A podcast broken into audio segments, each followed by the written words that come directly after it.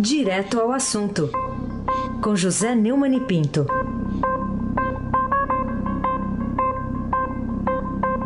Neumani, bom dia. Bom dia, Raíssa Abac, o craque. Bom dia, Carolina Ercolim, tintim por tintim. Oi, bom dia. Bom dia, Almirante Nelson e o seu pedalinho. Oh. Bom dia, Henrique, Diego Henrique de Carvalho. Bom dia, Moacir Biasi. Bom dia, Clã Bonfim, Manuel Alice Isadora. Bom dia, melhor ouvinte, ouvinte da Rádio Eldorado 107.3 FM. Aysen, Abac, o craque. Começar com a manchete de hoje aqui do Estadão. Senado corta benesses a partidos, mas fundo eleitoral pode crescer. O Neumann, que lições que traz a, a política brasileira, brasileira, essa votação de ontem, da, da lei que, na teoria, pretende reorganizar as disputas eleitorais e a contabilidade dos partidos? Eu nunca fui um bom profeta, mas ontem, por acaso, eu fui. Ontem eu abri esse programa dizendo que algo me dizia que sairia uma boa notícia do Senado. E saiu. É, eu tinha recebido cedo um, um WhatsApp bem irritado do Roberto Liviano, presidente do Instituto Não Aceito Corrupção, em que ele me dizia: quando se imagina que atingimos o fundo do poço em matéria de desrespeito à sociedade e aos deveres de lealdade, transparência e integridade por parte dos políticos e respectivos partidos, a realidade lamentavelmente nos mostra que estávamos errados mesmo diante dos números horrendos relacionados à credibilidade social dos partidos e daqueles que detêm poder político.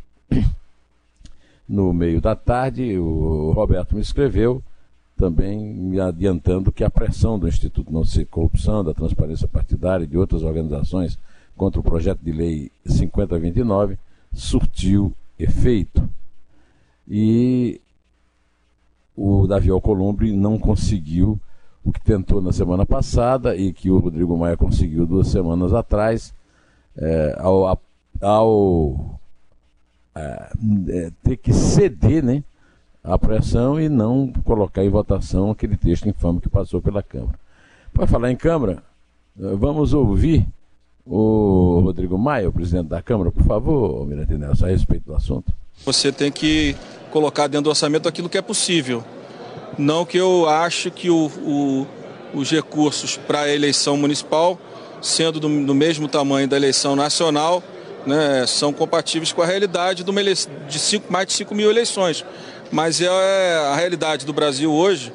Né, pode ser que daqui a dois meses, três meses, daqui a um ano mude, mas nesse momento, com mais de 32 bi contingenciado, o governo vai ter dificuldade até de conseguir colocar algo muito maior do que o 1 bilhão e 800 da eleição passada essa voz toda é, racional não corresponde aos atos e aos fatos. E essa votação dessa lei coincide com a publicação do meu artigo Uma Causa Muito Nobre e Seus Infectos Parasitas, na página 2, aliás, ao lado do ministro Edson Fachin. Veja só. Eu escrevi nesse artigo que a sensação de que a democracia no Brasil é o último refúgio dos corruptos não resulta da impaciência de um vereador nota zero na Câmara do Rio, nem das grosserias do pai dele contra a alta comissária dos direitos humanos nas Nações Unidas e Brigitte Macron, mas da insidiosa mistura que os pseudo-arautos do chamado governo do povo pelo povo e para o povo fazem de seus interesses pessoais e de classe com a vontade popular. A Câmara dos Deputados, composta por um sistema de proporcionalidade que faz o voto de um paulista que mora no Acre três vezes, 13 vezes mais poderoso do que um acriano eleito em São Paulo, atua como um clube fechado de líderes de partidos e não como poder de cidadania. E comprovando esse parágrafo que eu acabo de ler, a própria decisão em que o Senado é, recuou é, da, da, votação tida que o, o, com a qual o, o Davi Alcolumbre tentou é, tratorar o plenário, foi feita numa reunião de líderes e não no plenário da casa. Portanto, não é um poder representativo, não é uma democracia representativa. Carolina Ercolim, tintim por tintim. Queria que você destacasse algum senador nessa discussão específica do texto final aprovado pela Câmara e levado para aprovação ontem ao Senado. Eu escolho o senador Euvisto Guimarães, do Podemos do Paraná, meu entrevistado no blog do Neumann esta semana, é que levou um voto é, em separado é, contra aquele texto infame e absurdo. E lembrando nesse voto em separado que o tal texto, ao qual me referi, permite para que o registro civil e a sede nacional do partido político sejam em qualquer lugar do Brasil, modifica as regras de comunicação à justiça eleitoral pelo partido e seus filiados e institui novamente a propaganda partidária. Além disso, o PL vincula diversas alterações em regras sobre finanças e contabilidade partidária, prestação de contas pelos partidos e fiscalização de contas partidárias pela Justiça Eleitoral, dentre as quais o senador Iovisto destacou, possibilita o uso de sistema de escrituração contábil, a escolha da agremiação, amplia meios eletrônicos para doações de recursos financeiros aos partidos, flexibiliza a aplicação dos recursos do fundo partidário e, por fim, afasta a consolidação da lei do trabalho para algumas atividades exercidas nos órgãos partidários. Agora, o, o, o, senador foi um dos personagens importantes, inclusive manteve contato lá com o Liviano nessa pressão de ontem.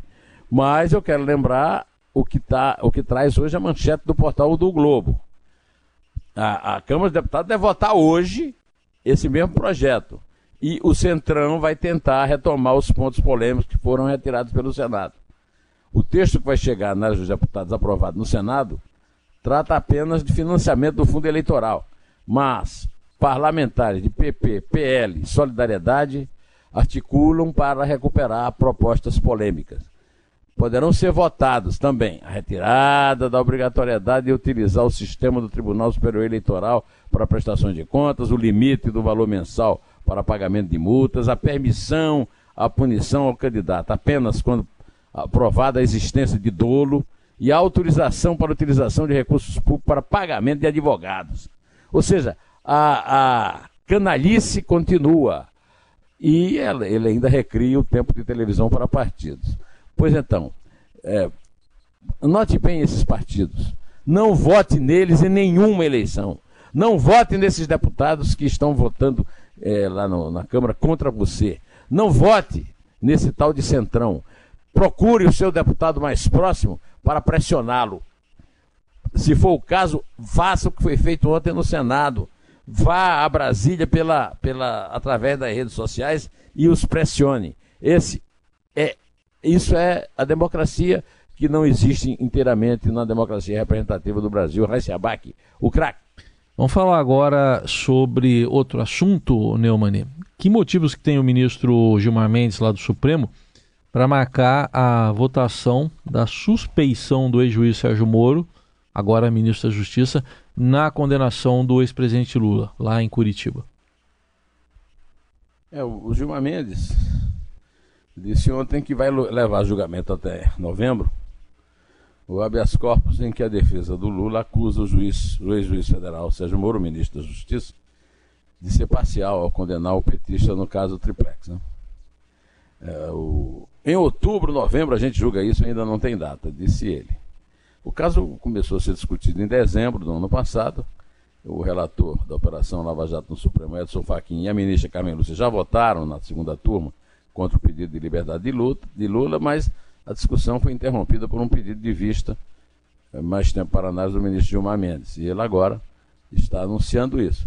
Eu quero lembrar que o senador Iovisto Guimarães, que o, ao, qual me referi agora há pouco, perdeu é, não teve os três quintos regulamentares para fazer uma emenda constitucional de sua autoria, em que reduz o tempo de, de, de vista, é, que é atalante aí de cada ministro. No caso do Gilmar Mendes, senta nos pedidos de vista para administrar o tempo a favor dos seus amigos e pessoas que, com as quais ele, é, as quais ele doa habeas corpus.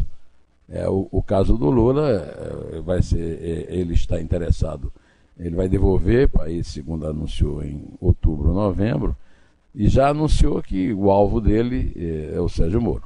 Ou melhor, o alvo dele é a Lava Jato, desde que a Lava Jato começou a investigar os tucanos de sua predileção. Carolina Ercolim, tintim por tintim.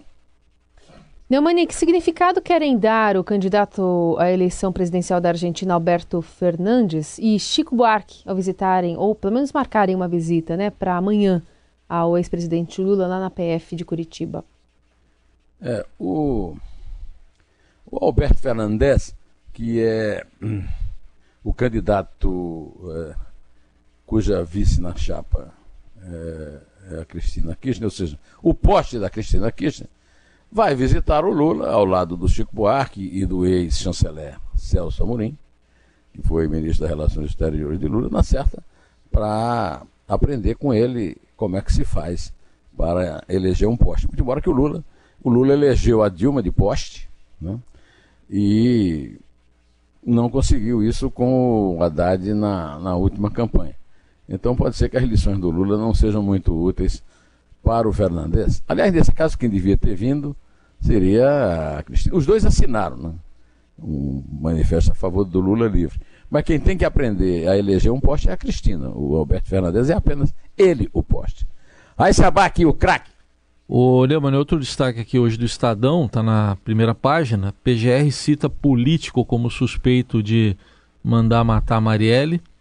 E olha, que contribuição que você acha que a ex-procuradora-geral da República, Raquel Dodge, deixando o cargo, deu à investigação da execução da vereadora, também do motorista Anderson Gomes, porque agora ela acusa o conselheiro afastado do Tribunal de Contas do Rio, Domingos Brazão, de ser um dos mandantes do crime.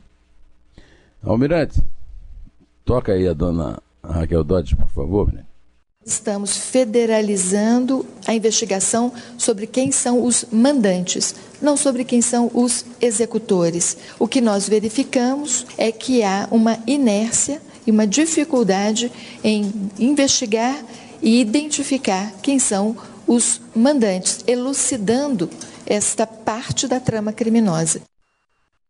Bom, é, a suspeita de Raquel Dodge é que o mandante é esse Domingos Brazão, conselheiro afastado do Tribunal de Contas do Rio de Janeiro. É, segundo a, a Raquel Dodge, o Brazão é aliado a um dos funcionários do seu gabinete, o Gilberto Ribeiro da Costa, ao PM Rodrigo Ferreira, a advogada Camila Nogueira e ao delegado da Polícia Federal, Hélio Christian, é, atuou para que as investigações em âmbito estadual passassem longe dos reais autores do crime. É uma acusação muito grave, espero que o Ministério Público tenha realmente fundamentos para é, sustentá-la.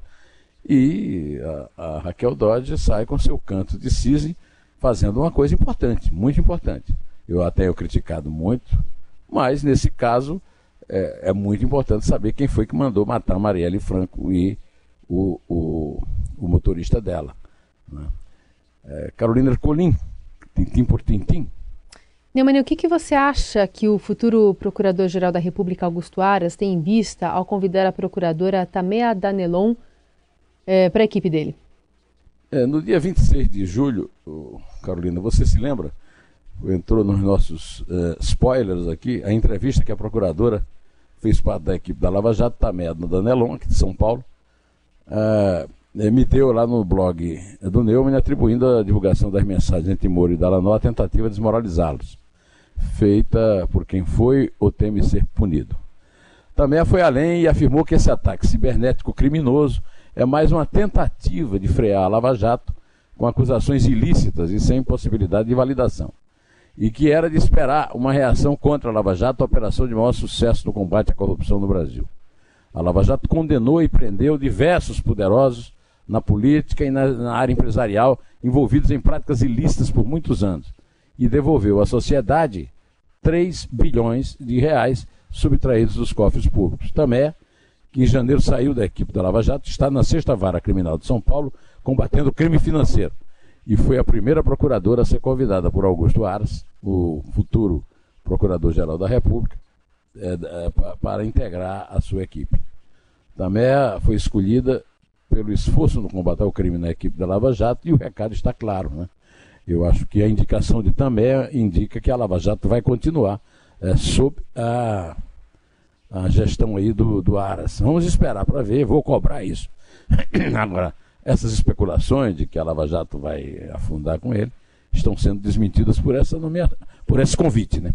O objetivo desse último vazamento, que não tem nada de mais, baboseira completa, é fragilizar quem combate o crime e também Modesto Cavalhosa, jurista que há tempos pede o impeachment de Dilma Mendes e defende publicamente a CPI da Lava Toca.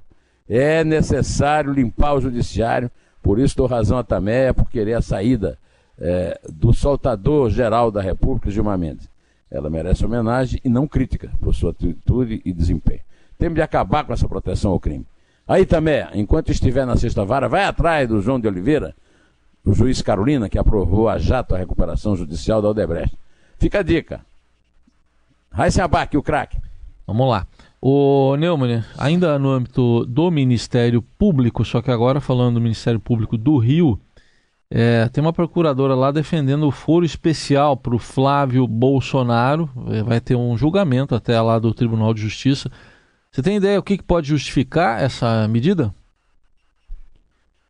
É, o, o, Ministério Público do Rio deu um parecer favorável para que o Flávio Bolsonaro tenha direito a foro especial na investigação que apura a prática da rachadinha na época em que ele era deputado estadual, lá na Alege, Assembleia Legislativa do Rio.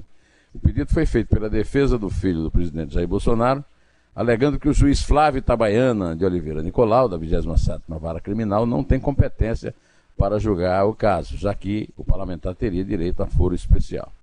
O habeas corpus deve ser julgado até o início do mês que vem, na terceira Câmara Criminal do Tribunal de Justiça do Rio, conforme apurou o Estado que está dando essa notícia. A relatoria é da desembargadora Mônica Toledo de Oliveira. Quem assina o parecer do Ministério Público é a procuradora Soraya Taveira Gaia, que é da segunda instância e não faz parte do grupo de investigadores que analisava os dados de Flávio. Agora cabe aos cinco magistrados da terceira Câmara Criminal decidir se o caso vai ou não para o órgão especial, composto por 25 desembargadores, os 13 mais antigos e os 12 mais 12 eleitos pelo tribunal.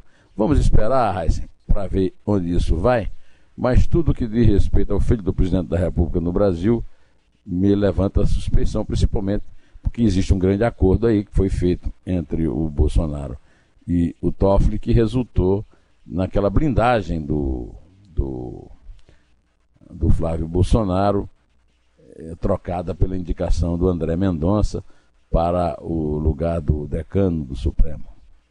Carolina Ercolim, tintim por tintim. Bom, você acha que a resposta do ex-presidente Michel Temer ontem, aliás, segunda-feira, né, no programa Roda Viva da TV Cultura, de que não teria contribuído para o golpe contra Dilma Rousseff, foi sincericídio ou não passou de um ato falho? É, me lembrou aquela famosa expressão latina, lapsus linguae, você sabe, Carolina, que um dos meus textos favoritos, um dos livros que eu mais gostei de ler na vida é o Psicopatologia da Vida Cotidiana do Freud. O velho escrevia muito bem. E ele descreve muito bem esses lapsus língua, né? aquela coisa que você não queria falar, mas o inconsciente atravessa e faz você falar. De qualquer maneira, numa entrevista ao programa Roda Viva, o ex-presidente Michel Temer é, negou que tenha se empenhado para dar um golpe durante o processo que levou ao afastamento da ex-presidente Dilma. A frase dele é: o pessoal dizia, o Temer é golpista e que eu teria apoiado o golpe. Diferente disso, eu jamais apoiei ou fiz empenho pelo golpe. Ou seja, é, os aliados da Dilma fizeram a maior festa, os petistas, é, o pessoal da esquerda, porque você ouve a frase do jeito que ele disse e ele reconhece realmente é que houve um golpe. Agora só falta o Eduardo Cunha é, ser autorizado pelo Gilmar Mendes a dar uma entrevista contando como foi o golpe para a festa da esquerda ser geral. Inclusive aproveitando a visita do Fernandes e do a, o Chico Buarque e do Celso Amorim, é, que foi o maior puxa-saco que eu já conheci em nível de ministério, né? E não quando ainda não era no governo Lula, quando foi chanceler do governo Itamar Franco. É, então, talvez até eles podem aproveitar para fazer essa celebração do golpe que derrubou a madame. O, no começo do programa, o Heisen se referiu à contagem. É, pronto, Heisen, chegou a hora. E hoje nem spoiler teve, né? chegou a hora. É três. É dois. É um. Em pé.